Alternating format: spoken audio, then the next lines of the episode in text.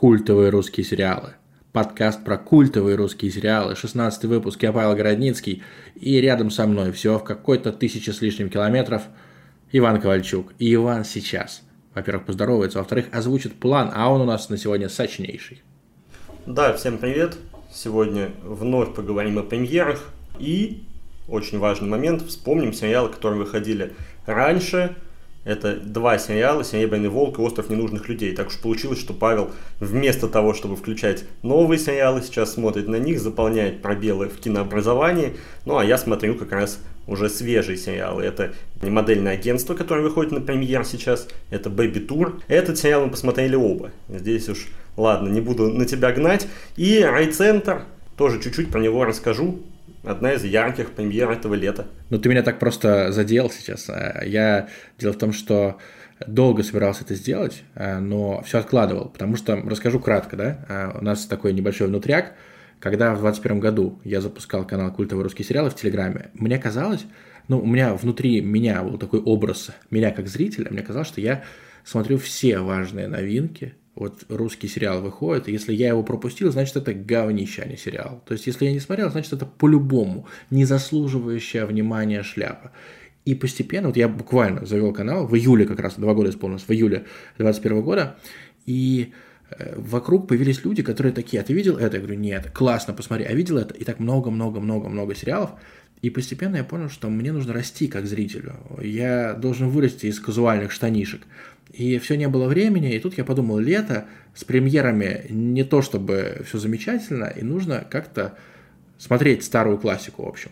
И мне как раз посоветовали «Остров ненужных людей», причем посоветовал человек, который в принципе, разбирается э, в, даже не в русских сериалах, а в принципе в киноискусстве, и какую-то откровенную шляпу он бы советовать не стал, а он сам начал смотреть в 23 году и говорит, для 11-12 года вообще замечательно, но и сейчас смотрится неплохец. Поэтому э, вот пока ты осваиваешь что-то новое, и прекрасно, что, ты, что ты вообще это делаешь, э, я какие-то пробелы заполняю, потому что боюсь, что очень-очень многие в наши подписчики и комментаторы замечают, что я слабо шарю в чем-то алдовом, э, чем-то, что выходило до 2015 года. Надо, следовательно, образовываться. Это полезно, друзья.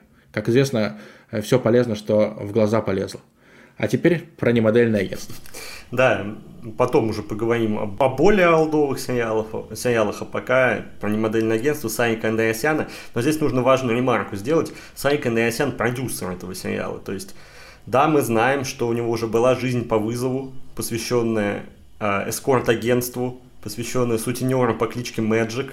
Ну и вот не модельное агентство, это тоже сериал от кинокомпании братьев Андреасян, он тоже посвящен эскорт-агентству, но здесь вместо а, такого сутенера с опытом нам показывают молодых сутенеров, которые только вот а, ищут себя в этой профессии, только начинают свой бизнес. Что могу сказать? Я уже делал пост в телеграм-канал по поводу этого сериала. После первых двух эпизодов я его делал. И там же, ну, в целом дал понять, что это достаточно такое мерзкое зрелище, что, а, как и во многих сериалах Саника Андреасяна, здесь позволяют себе какие-то а, такие вещи, ну, немного давайте не будем, наверное, использовать слово отвратительное, немного такие вредные для ваших глаз, я скажу это так. Вот, но, тем не менее, в дальнейшем немодельное агентство, на мой взгляд, становится более адекватным, то есть, вот я про что говорю? Я говорю про момент, в котором один из клиентов, местные эскортницы, просит, так сказать, сделать золотой дождь. Точнее, он будет делать золотой дождь, а вот одна из эскортниц будет его принимать. И это достаточно отвратительно смотрится, учитывая, что в жизни по вызову тоже был такой момент. Но дальше не модельное агентство становится все-таки более адекватным сериалом и каких-то без вот таких вот эпатажных попыток а, зацепить зрителя.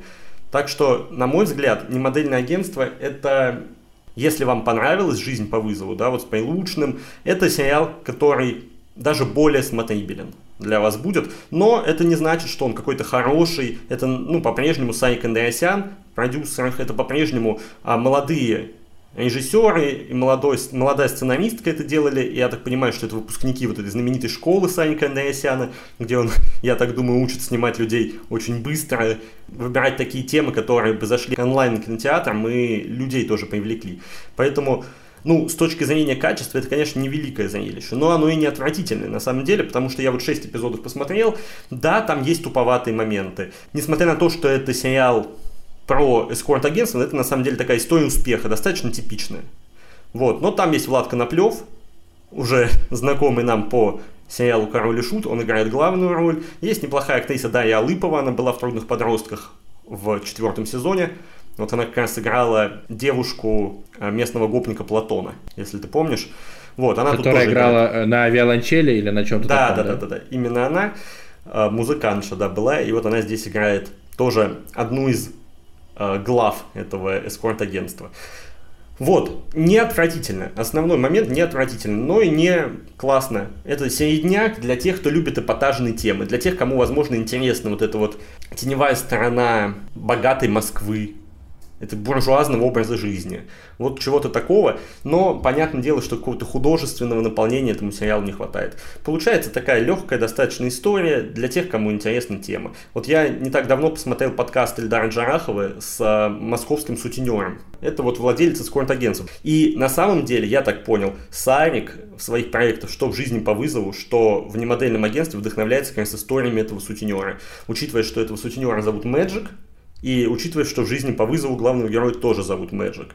Если вы хотите, хотите достоверности, да, то, наверное, вот эти все мерзкие истории, которые Сарик нам рассказывает, и которые режиссеры, которые работают с Сариком, нам рассказывают, они, наверное, имели место быть в реальной жизни. Но стоит ли это того, чтобы а, соответственно, продолжать просмотр, здесь не знаю, здесь вас должна заинтересовать эта тема.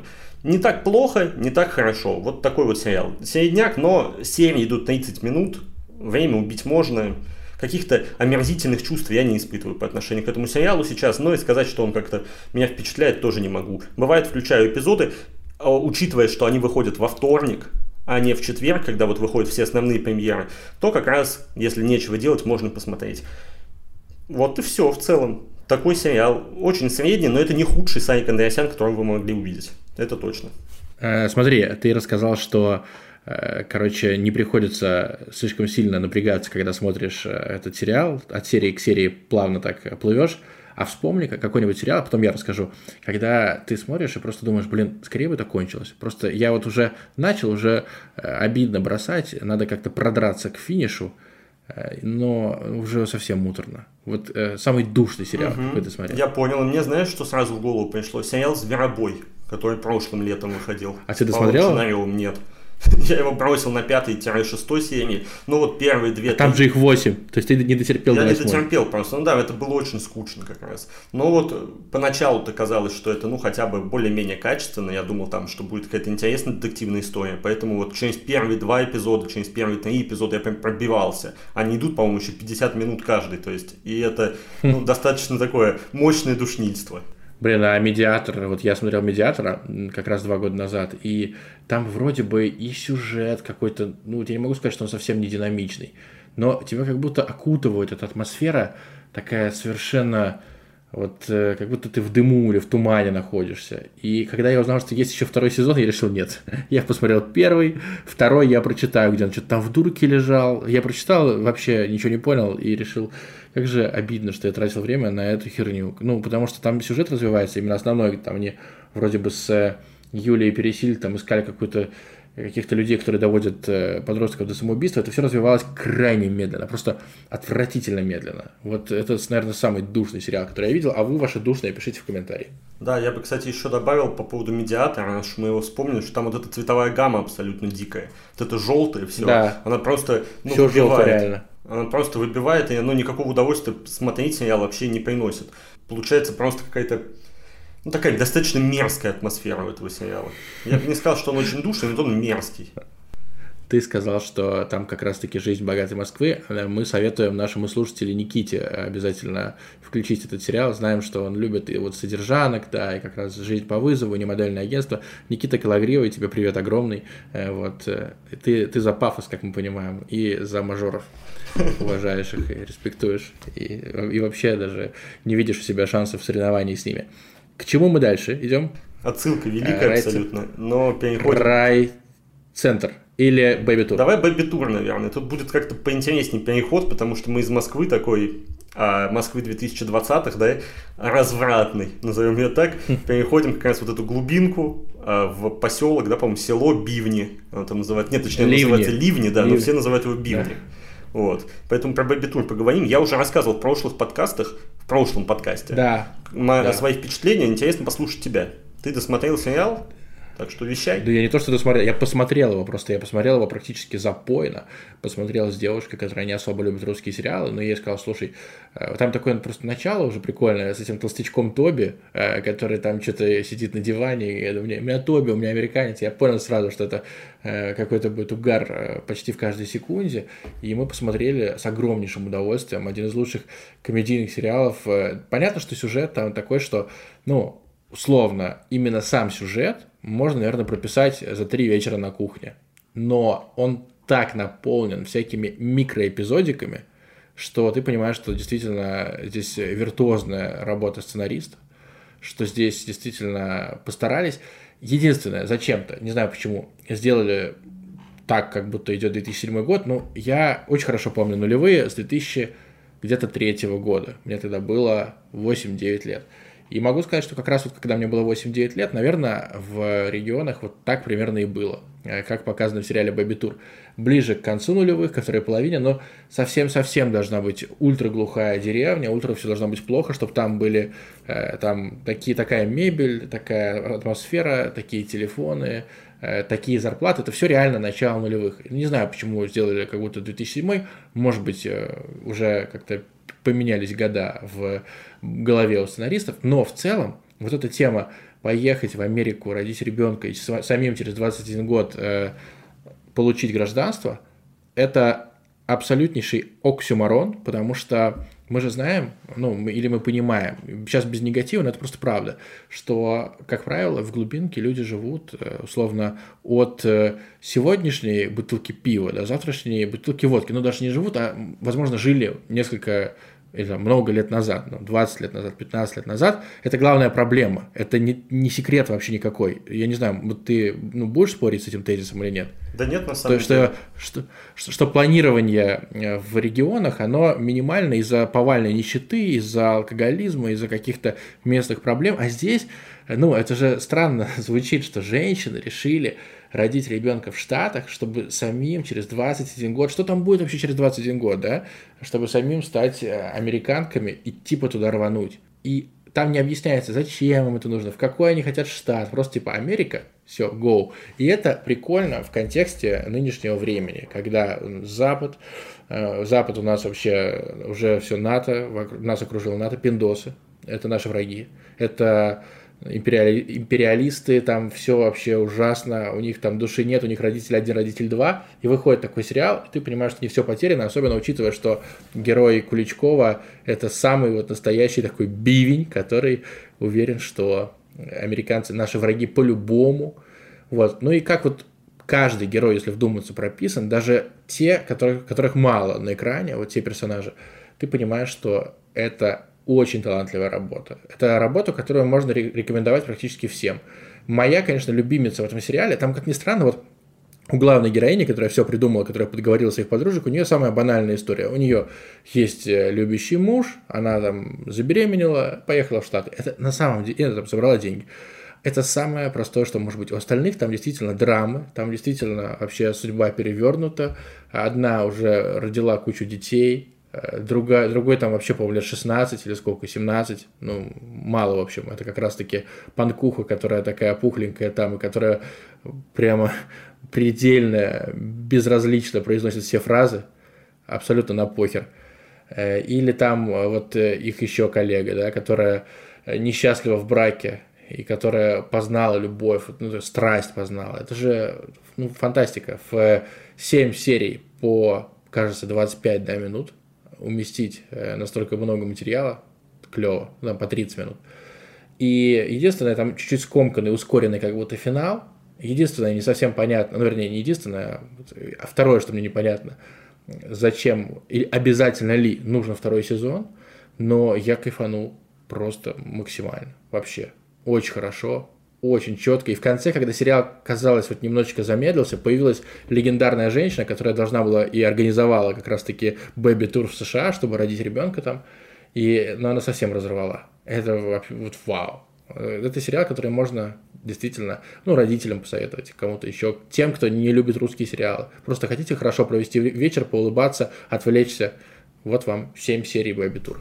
Да, и действительно еще важный момент хочу отметить, что первая, по-моему, первая половина сезона в деревне она была. Мы смотрели на жизнь этих главных героинь деревенскую, а потом смотрели на жизнь этих героинь московскую как раз. И вот понятно, что на задний план, да, там на второй план отошли все вот этих их мужья, и нам как раз в этот момент вот выдали новую персонажиху, эту женщину, которая их как раз и вела. И это тоже очень грамотный ход, на самом деле, сценарный. То есть, ну, наверняка, если бы какого-то такого персонажа не ввели, нам было бы гораздо скучнее смотреть на этих девушек, которые на самом-то деле даже не ссорятся друг с другом, по сути, на протяжении всего сезона. То есть они такая достаточно дружная компания по итогу оказалась. Вот. И вот эта вот а, героиня, это алкашка и по совместительству организаторша бэйби-туров, ну это просто супер персонаж, я прям мега кайфанул с нее. И по поводу второго сезона хочу отметить один самый важный момент для меня. Я буду полностью за второй сезон, с учетом того, что я уже анонсировал э, Килом. Но очень хотелось бы, чтобы Василий Сиганев продолжил писать сценарий. То есть, если это будет кто-то другой, даже какой-то другой солидный, допустим, сценарист, но не Василий Сиганев, то лучше тогда бы уже без второго сезона обошлись. То есть здесь очень важен Василий Сиганев. Надеюсь, что его там вслед за Яной Трояновой не заканцелят. За ну да, тем более они уже не вместе. Да. Это, это радует. Плюс, плюс это расставание с Яной Трояновой. Да-да-да. Так, ну все, что про Baby Tour рассказали. Надо смотреть, если до сих пор не смотрели. У нас уже в прошлом подкасте мы так говорили, по-моему. И, да, и уже это второй подкаст. must-have сериал. Must да. have сериал, как знаешь, есть такой список, типа Юз смотреть, да, смотреть, Химеру смотреть, да, смотреть. Э, какие вот еще? Черная весна смотреть. Ну, тут я смотрю на человека и думаю, понравятся ли ему детские дуэли. Вот, какие еще были проекты. Э, э, первый сезон игры на выживание смотреть, конечно. Сто процентов. Колл-центр даже сейчас тоже смотреть, спустя там, несколько лет эпидемия, можно давать шанс. Так вот здесь Tour по-любому, да. Согласен, Конечно. полностью согласен. Давай теперь к сериалу Райцентр перейдем. Здесь будут не менее хвалебные отзывы, вернее отзыв. Ты до сих пор не включил Райцентр, это абсолютное преступление, на мой взгляд.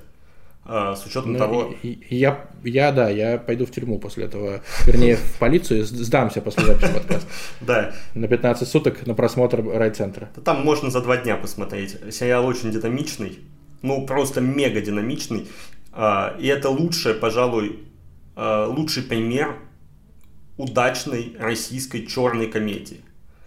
Вот основная здесь ситуация в том, что сохранили, ну, просто во-первых, нашли, во-вторых, сохранили, ну, просто идеальный баланс между комедией, сериал действительно очень смешной, между комедией триллером, сериал захватывает, там много убийств, много крови, смотреть за этим очень интересно, это очень ярко выглядит, сама картинка очень классная, и между детективом. Вот это самое важное, потому что по сюжету сериала главные герои это выпускники 93 -го года, выпускники из маленькой э, деревушки, такого села или поселка Вармалей. И вот они спустя там какое-то количество времени уже взрослые приезжают в этот Вармалей на э, празднование очередное вот этого э, выпускного, да, там, там какая-то годовщина, и обнаруживают труп, который лежал в озере э, в этом Вармале еще с далекого 93 -го года. И в этой машине, труп как раз в машине находился, находится помимо от этого скелета еще метеорит. И ну, буквально все там поочередно начинают за этим метеоритом охотиться. И нам как бы показывают а, две линии. Первое – это то, что происходит сейчас, то, а, как вот эти герои за метеоритом бегают, друг, друг у друга его отнимают. И вторая – это что происходило в 93 году, почему вообще этот труп нашелся, почему он там в озере оказался в автомобиле, и как с этим преступлением связаны все герои.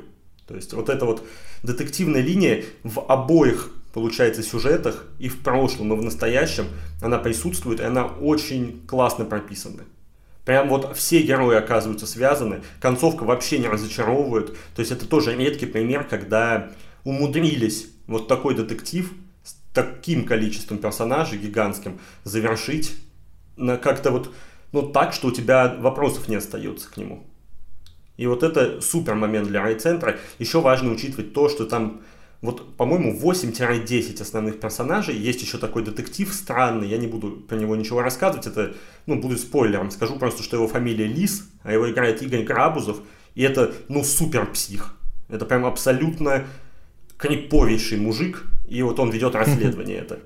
Все вот эти вот актерские перформансы, они действительно радуют. Даже Кристина Асмус, которая как-то почему-то принято хейтить за ее актерскую игру, здесь выдает, ну, мощнейший перформанс. А, такую играет женщину, ну, красивую женщину, такую шаболдоватую, назовем это так, а, и потихоньку сходит с ума вот в, этой, вот в этих поисках метеорита. Она прям в конце уже такая женщина на грани нервного срыва, полностью такая обезумевшая баба. И носится она там просто на этих каблуках с этими такой лапшеобразными волосами. Ну, очень круто это выглядит. Прям мне понравилось. Следил с большим удовольствием за этим сериалом. За этим сериалом и посмотрел его буквально за два дня. Первый раз 4 эпизода и потом второй раз 4 эпизода. Поэтому, если вам нужен детектив, слэш черная комедия, то вот это обязательно включайте. Это, наверное, я вот сейчас не могу вспомнить, но, наверное, это лучший все-таки пример вот такого сочетания жанров в российских сериалах. Так, ну, придется теперь мне включать, короче. Я послушал, понял, что я такое люблю в целом. Надеюсь, что это не будет как 17.03, который Нет. вообще мимо меня прошел. Нет, вот, 17... Э, не попал Нет. абсолютно ни в настроение, никуда. 17.03 поскучнее, и там все-таки другие, э, вот эти же другие жанры смешали. Там, по большому счету, нуар смешан такой криминальной драмой и комедией, да, ну, можно сказать, черной комедии, но нету вот этого триллера элементов, нету детективного тоже элемента. Там, по сути, вот это расследование имеется, но по большому счету абсолютно все равно, чем оно закончится в том сериале. А здесь как раз наоборот. Здесь очень интересно построено само расследование, построен вот сам детективный сюжет. Там как бы решала атмосфера, здесь атмосфера тоже классная, но в первую очередь другие элементы сериала здесь радуют. Так, ну чего, настает мое время, получается? Да, о премьерах поговорили, все смотрим, не модельное агентство. Ну, наверное, смотреть нужно, нужно только тем, кто хорошо к Санику Андреасяну относится, кто как Никита Кологривый считает его продюсером и режиссером. Считает его творцом. Ну, нет, ну, творцом он так не говорил. он, Это я придумал. Он говорил продюсером и режиссером. И те, кому нравится вот такая вот изнанка этого московского быта. Вот им надо смотреть не модельное агентство. Всем остальным смотреть Бэби Тур и Райцентр нужно. Давай теперь про старые сериалы. Давай, э, про «Остров ненужных людей» скажу очень коротко. Сериал 2011-2012 года, э, там играет Дмитрий Ульянов, э, одной из главных ролей. Суть, что людей, которые кажется, что вот типа в напряг их родственникам или там близким людям их запихивают на остров, естественно, на необитаемый, в стиле там последнего героя что-то. Проблема в чем? Что я только начал смотреть этот сериал, и мне в нашем канале люди, которые посмотрели давно, сказали, что качественно, годно, здорово и так далее. На Ютубе есть сериал «Остров ненужных людей», и там тоже отзывы такие, типа, я пересматривал два раза и каждый раз балдел. И могу сказать, что для вот сериала, который вышел за несколько лет до метода, то есть до сериальной революции в России, там неплохо все в плане динамики, в плане диалогов, э, сюжет такой местами натянутый, но это в целом вообще такая была проблема у русских сериалов, в духе вбрасываем какую-нибудь абсурдную идею и сразу на нее соглашается какой-нибудь персонаж. Вот как здесь Дмитрию Ульянову, просто его коллега по работе, э, предложил свою жену запереть на острове. И тот такой, М, да что за бред ты несешь? Хотя давай. вот примерно так получилось.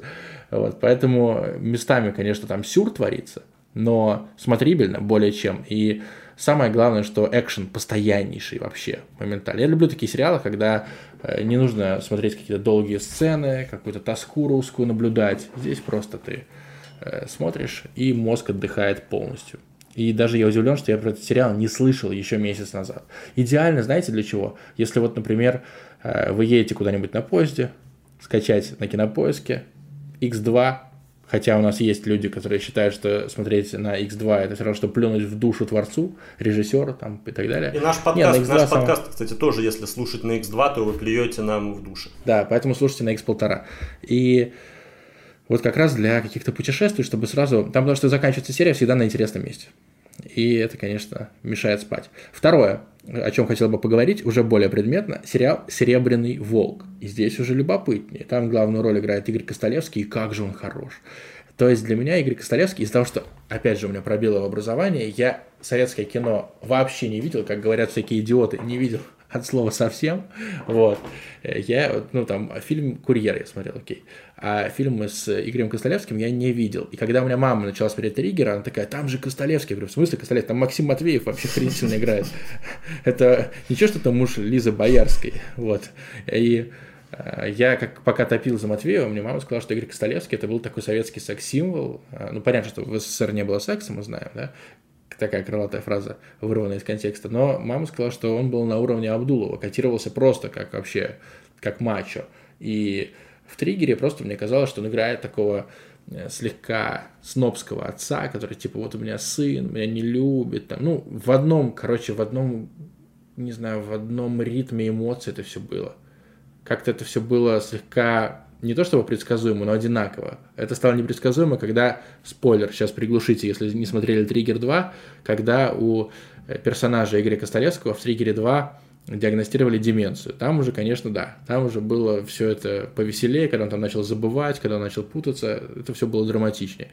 Вот. А здесь, э, в «Серебряном волке», в чем суть? Что есть э, чувак в органах, который отвечает за поимку преступников, но он это делает с помощью технологий, там, камеры посмотреть, прослушать, взломать переписку, и он попадает э, на аттестацию к Александру Федоровичу Волкову, это такой заслуженный, кажется, полковник, в отставке или нет, не помню, помню, что э, он как раз-таки отрицает всякие новые технологии, считает, что можно за счет психологии, за счет э, дедукции, индукции и всего такого добиться до сути, и короче, он не принял экзамен у молодого этого следака, а потом э, Игоря Костолевского, Александра Волкова дали следаку как консультанта, чтобы раскрыть одно дело. И они там притираются друг к другу, естественно, у них э, на почве неприятия технологий и наоборот фанатизма технологий возникают какие-то конфликты, такие местами утрированные. Но этот простой сериал от среды, Э, который классно смотреть перед сном, по две серии. Там, я так понимаю, одно дело, две серии. Э, вот они расследуют. Плюс есть общая линия с какой-то страшной тайной, потому что у персонажа Костолевского есть дочь, которая на самом деле не его дочь. Э, и этот сериал вышел в начале 23 года. Я его как-то пропустил, потом мы увидели рекламу по телеку, по самому обычному какому-то каналу, и там это выглядело неплохо, вот, и трейлер сделан здорово, и сам сериал ну, он не на 10 из 10, разумеется, но на свои 7,5 он точно, точно отрабатывает. Как раз для того, чтобы посмотреть какой-нибудь детективчик, э, самому пораскинуть мозгами, там можно какие-то логические цепочки выстраивать, пока неизвестно, кто преступник. Актер Игорь Костолевский просто тащит сериал, там некоторые моменты я пересматривал, там я обычно пересматриваю, где есть сочный мат, здесь мата не было, э, но э, были просто какие-то фразы, сказанные с такой интонацией, что если ты не актер, ты никогда в жизни не повторишь. И это, конечно, виртуозно. Так что Костолевскому гигантский респект, как и очень многим в этом сериале. Там, кстати, еще Гордин играет. Mm-hmm. Такого, судя по всему, ублюдка. Вот. И он тоже там а я знаю, традиционно неприятный. Я знаю этот сериал, я его начинал смотреть, и я потом посмотрел, чем он заканчивается. Вот, там я не буду, конечно, спойлерить. Тихо, тихо. Я там не буду, тихо, я, конечно, тихо, тихо, тихо. Я, конечно, не буду спойлерить, но вот Гордон там тоже сыграет важную роль в этом сериале. Конечно, это понятно, это, это ясно. Да, но это все, понятно. что я могу сказать в целом. А еще Больше по поводу, не говори. по поводу острова ненужных людей хочу добавить, и давай на этом, наверное, заканчивать. А, остров давай. ненужных людей хорош не только тем, что это как бы неплохая да, пародия на Lost, ну или так копия, копия лоста, можно так сказать, например. Но он еще и хорош тем, что там еще до Ильдара Калимулина играет аутиста какой-то актер. То есть, если вы думали, что эра аутистов в российских сериалах, она пришла как раз а, к зрителям с появлением Эльдара Калимулина, с его ролей в «Эпидемии» и в «Химере», то на самом деле нет. Вот в «Острове ну, ненужных людей» тоже есть аутист, у него там тоже очень важная роль. Все. Ну, в смысле, а, актер, актер не аутист. А актер да? не аутист, герой аутист, конечно. Так и Ильдар Калимулин не аутист. Да. Да, да не, слушай, в Химере, ты смотрел Химеру? Да. Аутист. Нет, ну так он аутист, ну его герой аутист, а сам Эльдар Калимулин. И он аутист. тоже, тоже аутист. Актер? Ладно, ладно, не будем говорить актера. Ну, просто, просто, если честно, э, есть у меня приятель, который уточнил, что типа, а как, они, как он текст запоминает, он спрашивал. Ну, на этой прекрасной ноте, я думаю, нужно заканчивать. А то мы уже, мы уже что-то лишнее наговорили. Вот, уже да, превращаемся нет, в Никиту Кологривого потихоньку. Капельку, да, но не аутист. Всем аутистам, естественно, сил и э, вообще всего наилучшего. Э, всем актерам, которые играют э, аутистов, тоже плотнейший респект. Вот. И смотрите русские сериалы. Все, что могу сказать. Да, всем пока.